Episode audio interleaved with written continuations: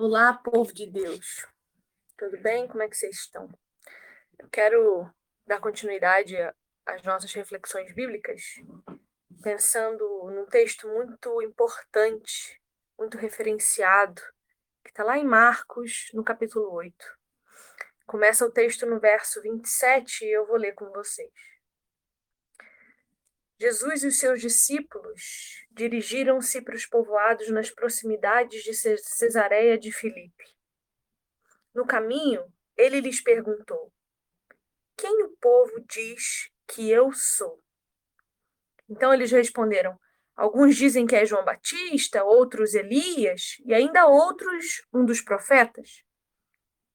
E Jesus perguntou: E vocês? Quem vocês dizem que eu sou. Pedro respondeu: Tu és o Cristo. Jesus os advertiu que não falassem a ninguém a seu respeito. A reflexão que Max Lucado vai trazer para nós desse texto em específico diz o seguinte: O lugar era uma meca religiosa Ali se podem encontrar todas as principais religiões. Os templos pontilham a paisagem. Cesareia de Felipe era onde os sacerdotes enchiam as ruas. Jesus e seus seguidores estão ali?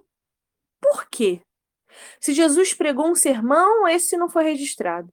Se realizou um milagre, nós não sabemos.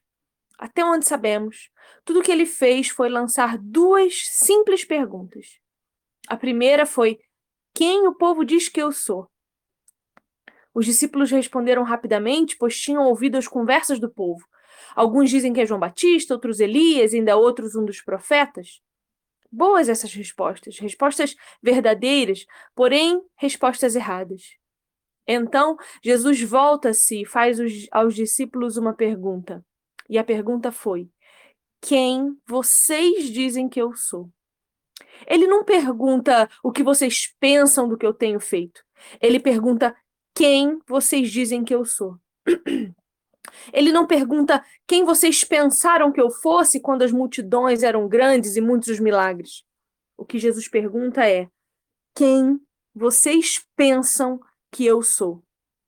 Aqui, no cenário das religiões, eu, um itinerante sem um centavo, rodeado de templos afluentes, quem vocês dizem que eu sou.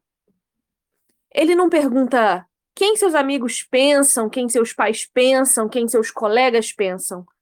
A pergunta que Jesus faz é completamente pessoal. Ele diz: Quem vocês pensam que eu sou? Os discípulos agora já não respondem tão rapidamente. Um abaixa os olhos, outro mexe os pés, um terceiro limpa a garganta. Mas Pedro levanta a cabeça. Ele olha o Nazareno e diz as palavras que o céu tanto queria ouvir: Tu és o Cristo.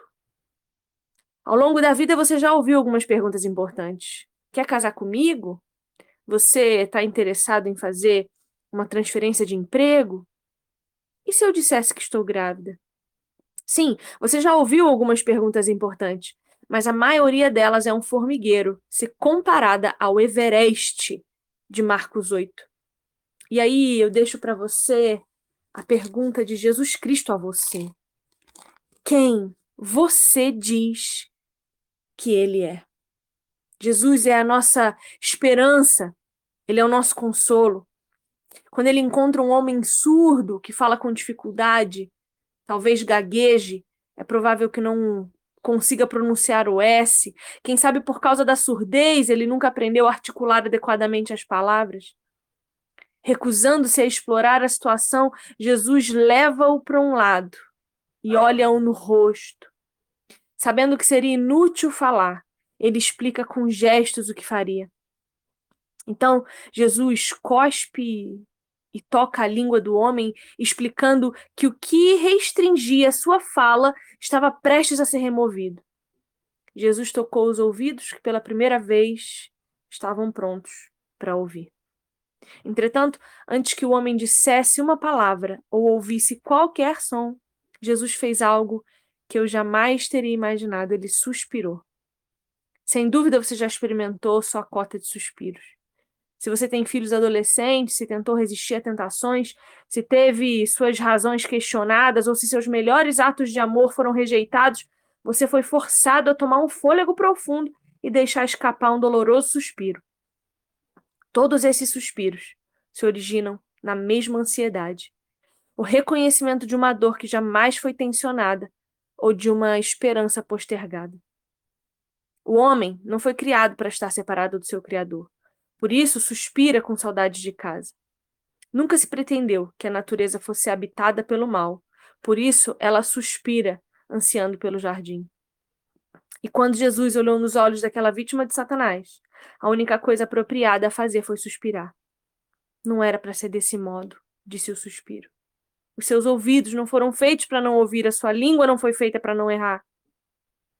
O desequilíbrio de tudo aqui fez com que o mestre sofresse.